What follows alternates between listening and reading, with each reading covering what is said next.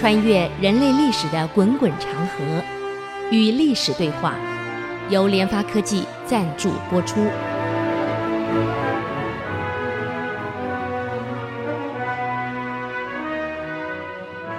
这里是 IC 之音，竹科广播 FM 九七点五。您所收听的节目是《与历史对话》，我是刘灿良。那么上个礼拜我们讲到这个北齐亡国了，那么北周的宇文邕在灭了北齐后啊，想往来灭南陈，取得全国统一，可惜病死了。儿子宇文赟呢，那是一塌糊涂啊，就是随着后周宣帝，每天就是。喝酒啊，女人啊，反正没有一样正事，没干一样正事啊。我们上礼拜讲过啊，那个荀子的话：“但问修身，一个领导人好不好？我先管好自己，自己都管理不了，你怎么管国家？”各位，那么当时有个很重要的人叫杨坚，杨坚的女儿呢？就是周宣帝的皇后，那所以呢，一些大政、大事、小事，反正这个女婿皇帝每天也不问朝政嘛，就杨坚在佐政。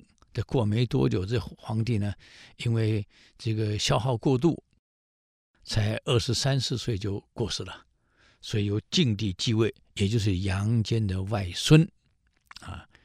那么继位后呢？这个不到两年，杨坚就篡位了。呃，这个我们在过去的那个分通史里面，我给各位介绍过了啊。那么杨坚当然篡位过程不是那么顺，毕竟人家周是有周氏的宗亲，还有封在各地的诸王，有兵权在，不是你讲篡就篡。我们现在读历史课嘛，觉得篡位很简单，其实我告诉你，篡位不容易。各诸侯王有部队。而且是属于鲜卑族的啊，你是汉族，那么当时北周的皇帝是鲜卑人，杨坚是汉人，当然鲜卑族基本上已经汉化了，汉化差不多了。那么你想一想看，这个各王有各王的部队，你怎么办？那杨坚是用计把这王给调回京，啊，调回京，可调回京的人家不是傻瓜，怕杨坚有问题。所以就故意想在酒宴中把杨坚干掉，只是消息走漏了啊！杨坚是先下手了，所以后来把这些诸王也在北京铲除以后，这个能够跟他对抗的这些有兵权的人全部被干掉了，所以杨坚才篡位成功。两年后把外孙也毒死了，所以不要太相信外公啊！各位看起来啊，为了权力连外孙一样毒死，你看什么用啊？嗯。那么杨坚呢，结束了魏晋以后，南北朝分裂，整个国家从这个三国曹魏正式分立到隋统一，将近四百年。嗯、呃，这四百年的人口呢，呃，据统计从五千多万升两千多万。你看，所以国家乱了，人死亡率是很高的。那么隋文帝统一以后呢？他最担心的是国家再度分裂。你想从曹魏到这个文帝统一、隋文帝统一这四百多年当中，国家分分合合、分分合合，乱，基本上每一个王朝都过不了三代就结束了。所以文帝也担心啊，所以他必须要大刀阔斧的改革。毕竟这几百年来，这三四百年来，他看到了问题。杨坚是个有智慧的领导人，看到了问题，问题一定要改革。看到问题，你拿不出改革的方案，也改革不了，问题永远存在，也可能继续恶化。所以杨坚是考虑到这个问题，因此他的改革呢，可以说是在中国历史上一个非常重要的一个里程碑。我们现在很少提隋朝，但是忘了隋朝的制度上的改革，是后面所有王朝全部一直沿用到清结束，基本上。没有脱离这个文帝改革的内涵，从隋、唐啊五代十国到宋、金、南宋、元、明、清结束，基本上往后的两千年当中，原则上没有脱脱离隋炀帝改革的内涵。嗯，那么他改革当然有他的改革背景，为什么？我们可以看看一看啊。这个我们这是因为不是以通史为主，我们是以他的智慧为主，所以说能看出隋炀帝在领导人的智慧真的很了不起。一个领导人成不成功，其实你会不会用人，更会不会建立一个合理的制度，这两件是最重要的。一个领导人不是光要专业技术。我前两天在一个企业界也是一样，我说你们创业的董事长在技术上跟你们这些工程师技术怎么样？他们笑了。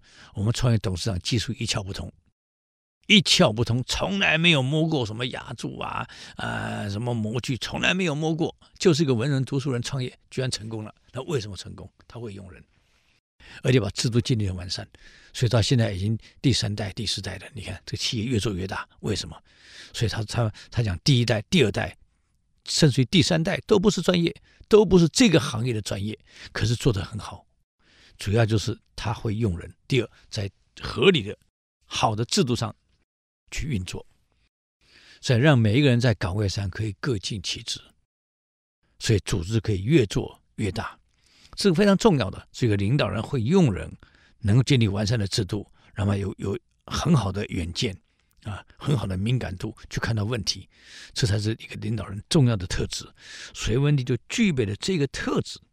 他的改革呢，有下面几项，我们可以来看看。第一项呢，就官制。一个国家运转最重要是公务员，是官制，等于是国家的基本组织跟制度的建立。他废掉了过去所有各王朝的这种情况，创立一个新的制度出来，啊，他在公元五八一年呢，设立了把整个国家组织设立成三大部门：尚书、门下、内史三个省，啊，所以像日本呢还是用省，文部省，你看，啊，外务省还是用省，就是原来这个省是由这个隋文帝当时建立起来的，唐朝也是用省啊。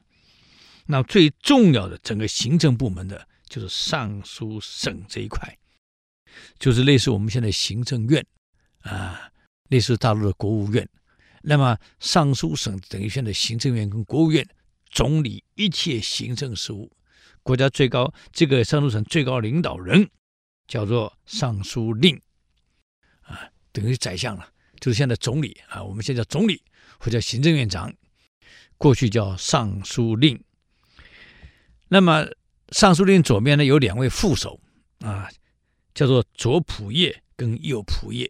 你看唐朝完全沿用，左仆射、右仆射，就是现在的副行政院副院长，类似大陆副总理啊，日本的副首相，嗯，美国的副国务卿是一样的啊。那么，再把这个尚书省下面呢，再以他的任务分成六大部门啊。吏部啊，管所有的这个行政体系的文书；礼部啊，兵部、刑部、民部、工部，再分成六部。这六部的首长呢，叫做尚书，我们现在叫部长啊。那不但这样，他把国家体制呢也稍微改了一下。原来地方呢分成三个字：州，下面分郡，郡下面设县。隋文帝为了减少官员，减少政府开销。啊，也减少管理上拉得太长太纵深，啊，所以把郡给取消了，就剩下州跟县。到了儿子隋炀帝的时候呢，把州取消，恢复郡，也是两级，郡跟县啊。只是隋文帝的时候呢，是州跟县，到炀帝把它改为郡跟县，还是两两层。这样地方机构的简化呢，给中央节省了一大笔的人事费用下来了。中央的节省开销，不是对人民的好处吗？啊，税就不会乱收了嘛。好，我们休息一下，等我再回来与历史对话。谢谢。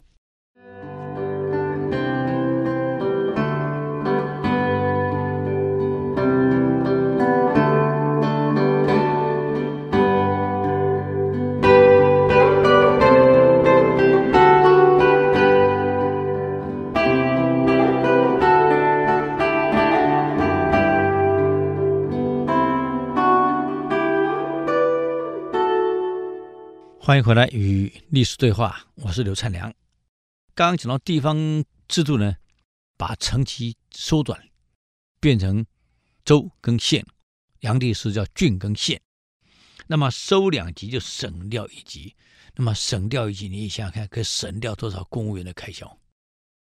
人员的开支不得了啊！各位啊，有些政府过度臃肿啊，啊，这个官吏太多，单位太多，坦白讲，对老百姓是一个伤害。办个事儿，光印章盖不完，单位太多了嘛，层级太多了嘛，太复杂了嘛，啊。这是一个不健全的法制所造成的。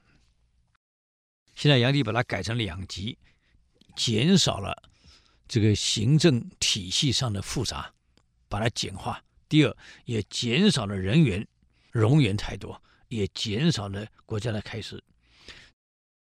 接着是加强了中央对地方的完整控制。嗯，因为只有两级不需要那么深了，中央可以完全控制。嗯。而且呢，他有规定啊，九品以上的地方官，九品以上，事实上等于等于全部了，因为只有九品而已嘛，到九品而已嘛。九品以上的地方官一律由中央任免，中间的高层官员没有资格，一律要中央任免。接着又规定，州县的官员三年一定要一换。不得重任。我派你到新竹当当这个县令了，呃，三年到了就调职，三年一定要一换，而且不可以重任。讲到我调到苗栗了，再调回来到新竹不可以，啊，这不可以重任。更严重是不允许本地人任官。为什么不允许本地人任官？知道原因吗？从汉朝以后，我们都晓得中国在整个封建时代啊，有很大的几个问题。我以前讲过，官霸、地霸、二霸、财霸四种霸，在地方把整个土地全部炒作完。我举例子，假如说我们台北市，哎呀，土地呢是每一个农民都有都有都有土地，可是经过三代的炒作呢，台北市变成一个人的全部有了，拥有了，炒光了。啊，某人拥有了全部的台北市土地，我就变成这个地方的霸主了。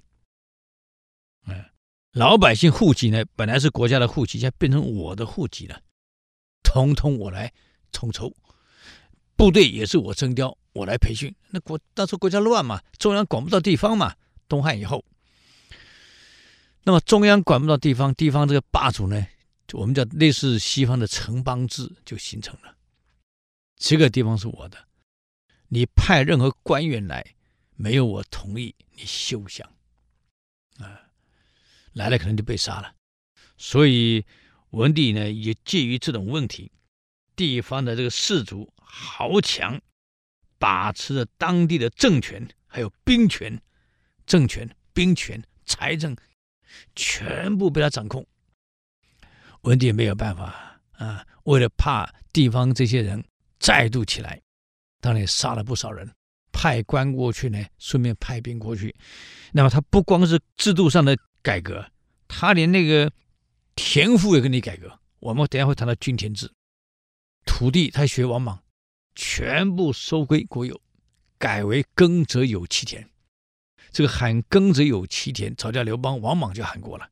所以不是说这个这个呃，蒋总统到了台湾以后才喊耕者有其田。我们以前小时候学的，哎呀，这个总统来了喊耕者有其田，改变了这个农农农村的落后面貌。其实不，那个时候就喊耕者有其田了。朱元璋革命也喊耕者有其田，毛泽东革命也是喊耕者有其田。你可以去大陆看，那个标语都还在，耕者有其田啊。在这样的情况之下。当时王莽失败，所以没有把兵权派到地方去，以为派个官员去宣导就能就可以运作了，这是没有经验的人。王莽确实是是没有经验，沉迷在书本所写的那种理想化社会，课本所写的理想化的这各种制度啊，各种推行啊，坦白讲，用到现实上差太多了。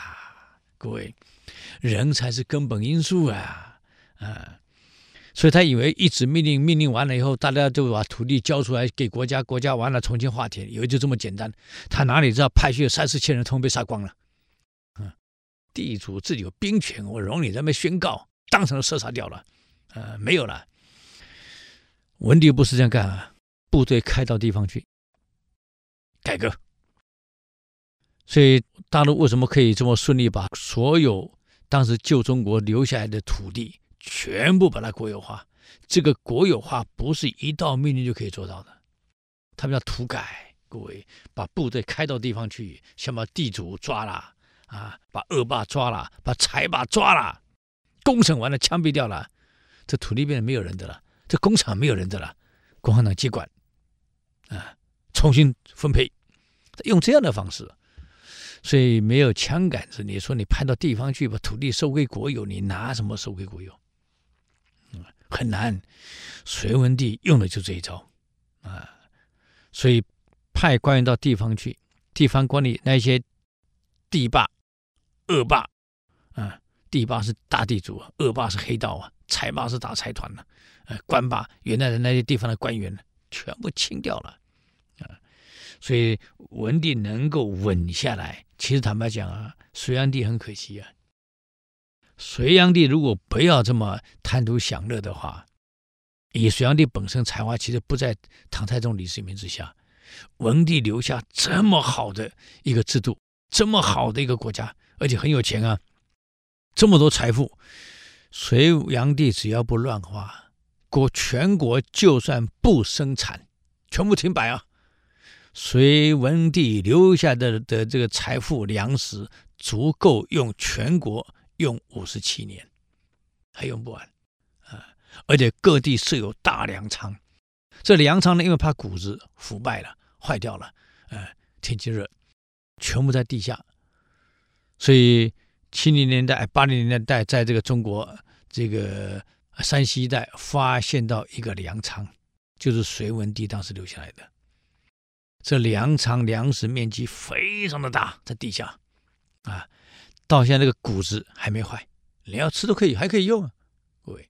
所以你看，当时各地方是有粮仓储存粮食，来应付万一有天灾人祸的时候，这些粮食还够老百姓用，可以作为政绩用，啊，救灾用，这么搞保护老百姓。那么，为了在行政上节省时间。造成更大的效率，产生很好的效率跟执行力，所以他把组织呢扁平化，啊，不是拉得很深哦，把它扁平化，升中央，地方就两层，前后不过三层，所以中央可以很明确的管控地方，所以有什么问题马上就反映到中央去了，因为只有两层很快嘛，地方只有两层啊，从县到州就到中央了，很快啊，这样一来加强了中央的集权。有利于全国统一，而且地方官员又不是当地人，很难跟当地人勾结起来，啊，他就直接向中央负责，所以这样整个中国的行政体系从地方到中央就完全控制住了，这是他的第一个绝招。第二招呢，改革，他有鉴于这个汉朝所用的推举制。原来是很好的，地方官推这个贤良方正啊，纳贡孝廉到中央，经过廷试以后，经过这个太学培养任官，很很好嘛，制度真的很好。可到晚期后来变成了地方官员互相推举对方的人，私相授受，在家跟中央的官员勾结，那哪里还有这个这个公平呢？所以到了魏晋南北朝，就废掉了这个这个地方推举，改成地方直接选举了，分九品中正选举制，结果是上品无寒门，下品无士族，怎么选都那些贵族互相在推来推去，轮不到老百姓。更严重的是，整个国家每天就谈选举，不谈建设了。哎，新闻报道每天就是选举，每一天，你说哪一天有停止的？你现在告诉我，啊？每一年每一天都在搞选举，都不用搞建设了，所以隋文帝已经发现问题了，不得不改革取士的途径，那么他怎么改呢？我们休息一下，等我再回来与历史对话。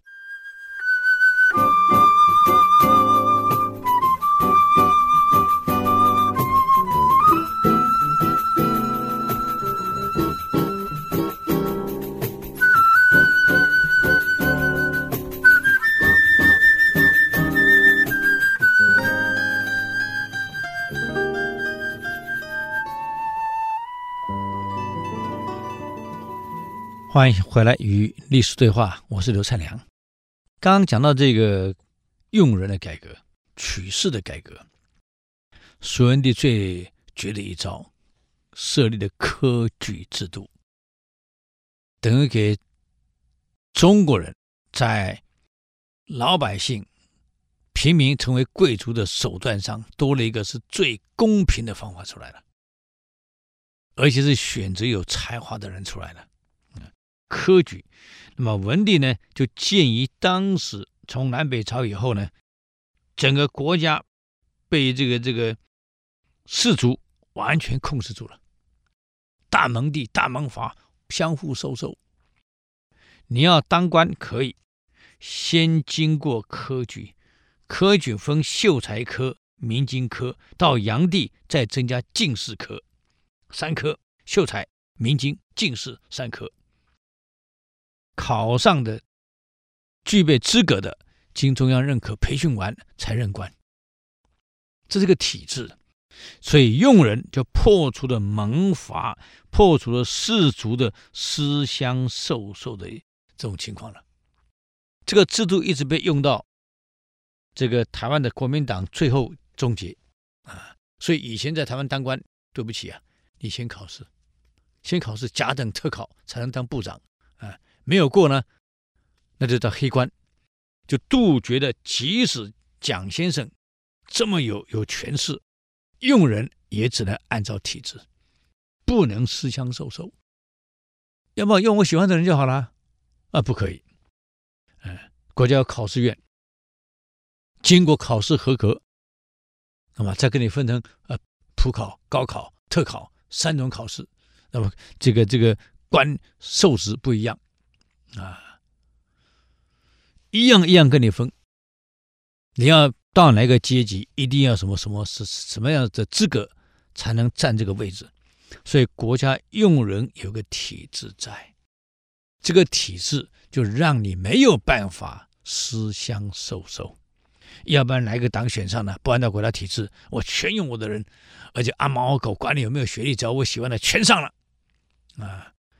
啊，什么理事长，什么长，什么长，哇，反正我喜欢就可以。在过去可能吗？你农会当理事长，谁都可以当啊。对不起，先考高考。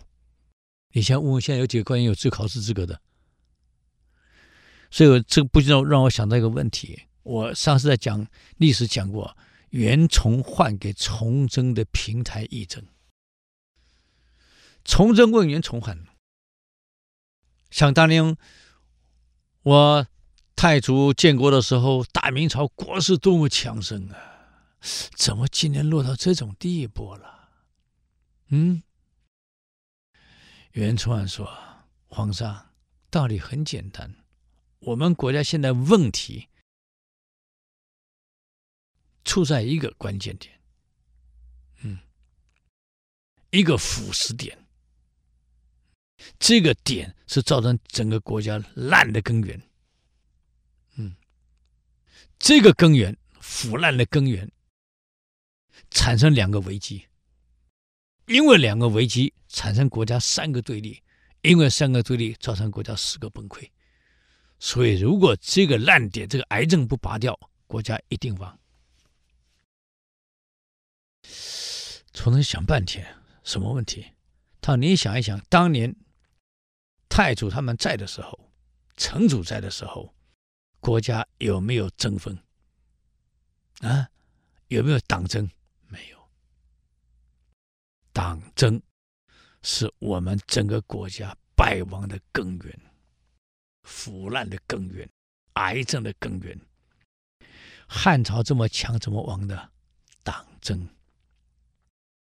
唐朝怎么亡的？党争。晋怎么亡的？党争。宋怎么亡的？党争。新旧党争。民怎么亡的？我们现在看出来知道了，党争。党争的结果，想尽办法诋毁对方、丑化对方，啊，标榜自己。哪里有什么国家民主？什么什么建设？什么国家？什么人民？没有，都是骗。就为了为了让自己能够出来，啊，党争。这个毒瘤呢？这个毒瘤造成两个危机，因为国家没建设了嘛，整天斗嘛。什么危机？内忧跟外患。今天我们担心外患求人家，那是内忧造成的呀，这里没建设呀。一内忧的结果，一定有外患。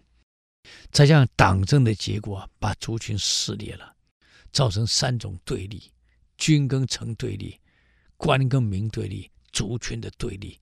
这三个对立造成了国家体制崩溃，用人已经没体制了，全部在私相授受了。哪有家长特考及格的？哪有爱国高考来的？没有体制了，全部私相授受了，阿猫阿狗都能上了，我要用谁用谁的，管你有没有才华有没有能力。没有才华，没有能力，已经不重要了。只要是我的人就行了，只看颜色了，不看人了。体制崩溃，社会一定崩溃；社会崩溃，经济一定萧条崩溃。三个崩溃，国防就跟着崩溃了。皇上，今天我们国家的问题在毒瘤党争。我上次跟各位谈过魏忠贤的事儿，教科书不要去相信他。教科书是按照东林党那一些那一些丑陋的文人丑化魏忠贤的结果跟他骂。其实我告诉你，嗯，天启皇帝临终的时候告诉崇祯一句话：魏忠贤要留着，他在大明就在，他亡大明就亡。崇祯不相信，相信东林党的话。铲除的全部的宦官，把魏忠贤干掉了，明朝亡了。所以我们去看看正史，魏这个崇祯临终时讲的那一句话啊：“群臣误我，非朕误国。如果今天魏公公在，大明不会亡。”我们注意看看啊，东林党弹劾魏忠贤的二十六个罪状里面，没有一条是贪污腐败。你注意去看，把明史翻开，弹劾魏忠贤的罪状中没有一条是贪污腐败，因为家里抄不出任何钱出来。一个国家最高领导的，仅次于皇帝的，九千九百岁了，为什么没有财产？你们想过没有？而且东林党这些认为魏忠贤不行，把他斗垮的李自成一进城，被榨出七千万两的钱出来。七千万两哦，不是七千两，是七千万两。而魏忠贤却没钱。你们这些自文官自认很好的，魏忠贤不好的，为什么家里有七千万两的钱，被李自成给逼出来？啊！各位，你们再想一想，魏忠贤在的时候，辽东总兵没有那个银两没有缺过，军饷没缺过，农民没有人造反，社会基本是安定。可为什么魏忠贤一死，换那么文人执政，缺军饷，军人流失，啊，瘟疫流行，各位，农民起义，为什么？难怪这个崇祯最后要讲了，魏公公在。大明不会亡，当时为什么没有听我哥哥的话呀？听起他哥哥，嗯，魏公公在，国家就在。各位，很可惜啊，难怪这个这个王承恩啊，就是在崇祯上吊后跟着上吊的那位太监，从小把他带大的。清朝入关后给他立碑，呃，纪念王承恩一辈子忠孝。王承啊虽然也是太监，他很清楚啊，这个人也是干干净净，各位，所以不是每个太监都不好啊。嗯，现在把历史都翻出来了，我们可以看最近大陆的历史，把岳飞民族英雄拿掉了，为什么拿掉了？我觉得奇怪，他们民族英雄吗？拿掉了。史学家说，你把宋史好好查一查，他本来就不是民族英雄，哎，奇怪了，怎么拿掉了？啊？所以教科书是为了教育我们的人民啊，他有某些需要，必须要杜撰跟重新这个美化某些人而已。但真正按历史一对照，问题就出来了啊。好，我们再休息一下，等我再回来与历史对话。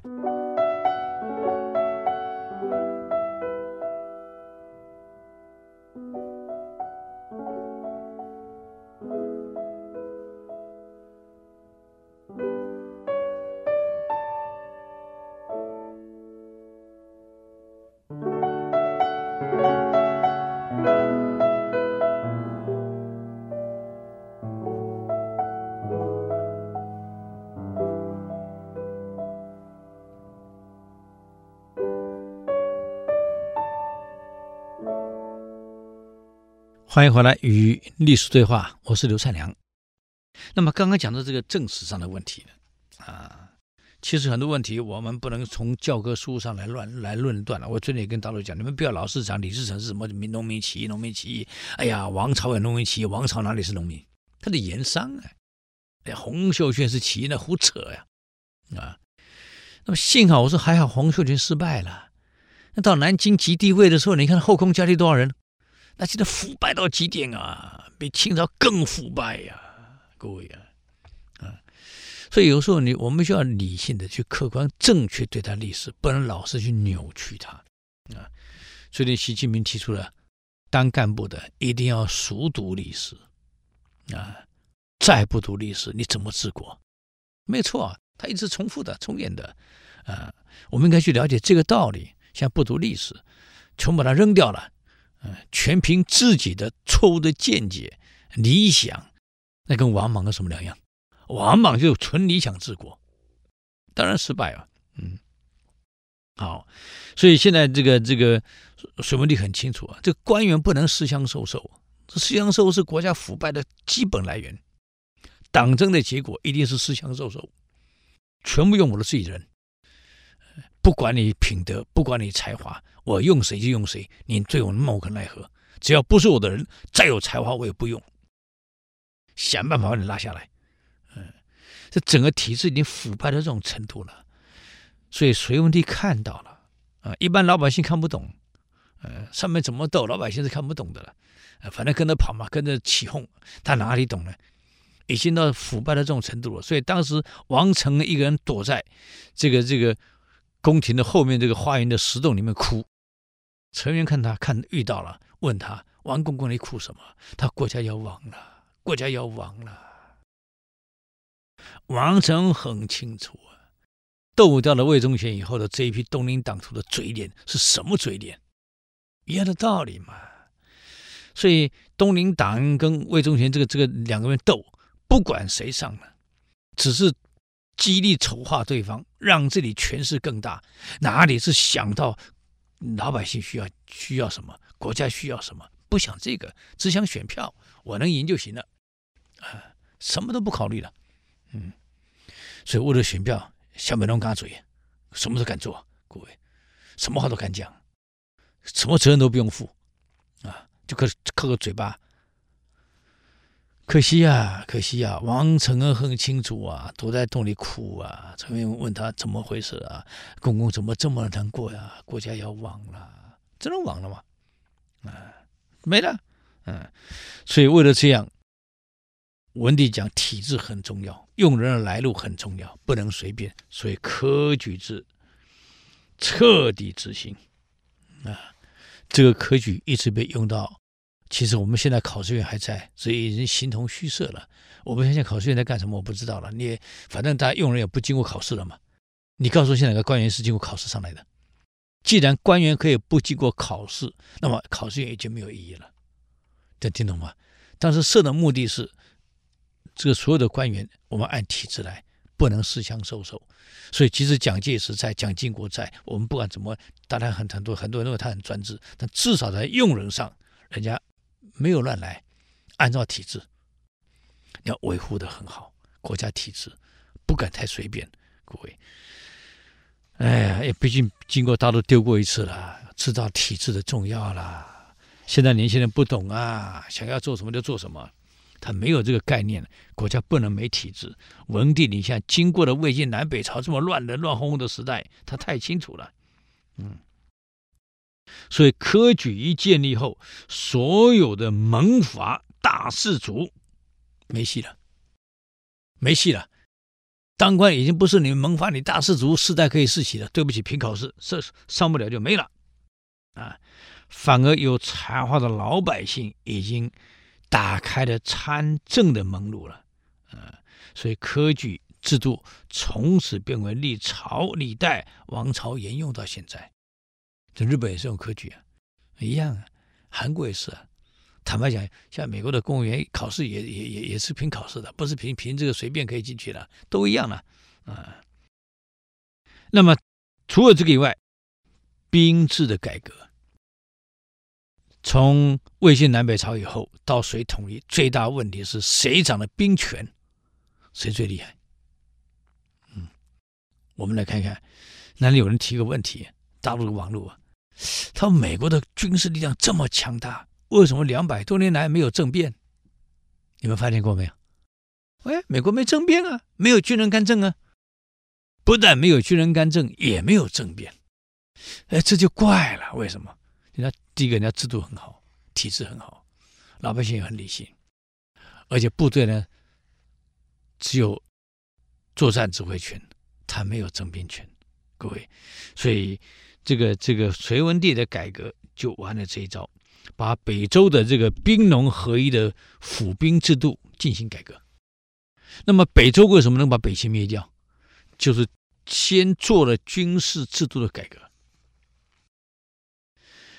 宇文邕刚继位的时候，部队呃很少啊，兵很少啊，我怎么跟北齐对抗？当时最强的是北齐，我怎么跟他对抗？是要兵没兵，要钱没钱，要粮没粮。为什么这样子？他发现个问题了。战乱的社会，大家为了逃避这个这个战乱，哪里最安全？出家，都溜去出家去了。出家嘛，第一又不用劳动啊，不用工作，不用上班，哎呀，也不用当兵了，跑掉了。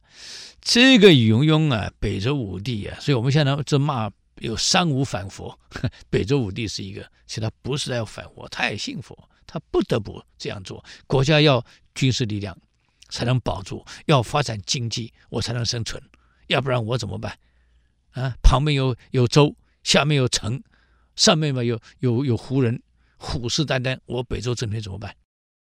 所以才下令所有出家的道佛两家全部还俗，除了老头以外，那你你干不了活了，全部还俗。所以短短半年内，两百二十万人还俗，你想想看，两百二十万人壮丁啊！体检完了，当兵的当兵，从事农业的从事农业，从事工业的工业，生产业生产业，全给你分配工作去了啊！那么给你工农合一，兵农合一，啊，兵也是农，农也是兵，平常嘛训练，啊，农闲的时候种田，啊。反正授田给你们去种，他把这个兵制呢弄得非常好，而且所有的部队训练，皇上亲自参与，演习亲自参与，啊，耕田亲自参与，啊，才把整个国家的兵经济啊，整个农业发展起来了。这是北周武帝成功的地方。现在呢，这个文帝们就稍微动了一下。把府兵制跟均田制结合起来，啊，那农民呢？平常你就是种田，但是兵籍全部在，一旦国家有事征兵你就来，所以农民变成两种身份，平时是农，战时是兵，兵籍不销。他用这样的制度，随时可以征兵，啊，那么兵籍放在哪里？放在县，放在州，由各地方政府全部统筹。一个都不能丢，中央随时会抽查。这样一来，就造成了兵跟农它一体了。那管理上呢，哎，它也有独创，哎，那么我们已经时间到了，那么有哪些独创呢？我们留着下个礼拜，哎，给各位空中的好朋友再来做介绍啊。那么，如果对我们的节目有什么建议跟指教，请到 IC 之音网站留言。我们的网址是 triple w 点 ic 九七五点 com，与历史对话。我们下次再见。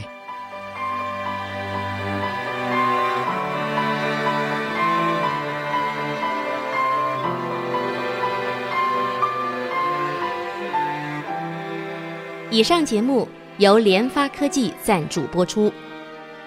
联发科技邀请您同游历史长河，发现感动，积累智慧，扩大格局，开创美好幸福人生。